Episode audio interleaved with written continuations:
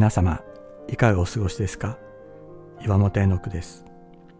今日も366日元気が出る聖書の言葉から聖書のメッセージをお届けします。9月8日心が知事に乱れる時。私たちは日常の生活の中で急に多くの責任や問題が降りかかってきて心が知事に乱れるということを経験します。聖書を読もうとしても目は文字を追っているのに心は他のことを考えているという状態にもなります。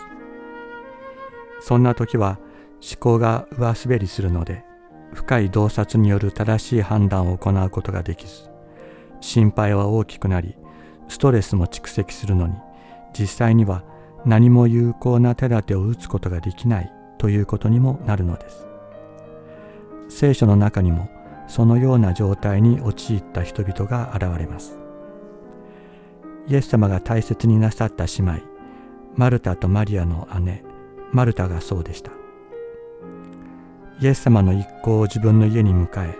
おもてなしをするのですが忙しさのあまりイライラしその怒りをイエス様にぶつけてしまうのです。そんなマルタにイエス様は呼びかけられます。マルタマルタ。あなたはいろいろなことを心配して気を使っていますしかしどうしても必要なことはわずかですいや一つだけですと聖書の中で名を二度呼ぶというのはその人の本質を呼び覚ますために神様がおとりになる方法です。モーセ、モーセ、サムエル、サムエル、シモン、シモン。愛を持って呼びかけられました。私たちをも呼んでくださっているお方がいる。神様が呼んでくださっている。そういう思いでご自分のお名前を二度呼びかけてみませんか？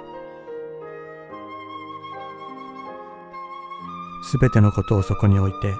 私の声に耳を傾けてみないか大切なことはただ一つだすべてはここから始まるのではないのか主が呼びかけてくださるとき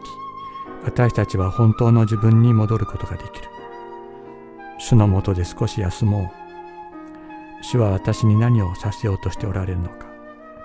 主は最善の方法をお持ちであるに違いないマルタ、マルタ、あなたはいろいろなことを心配して気を使っています。しかし、どうしても必要なことはわずかです。いや、一つだけです。ルカの福音書10章41から42節。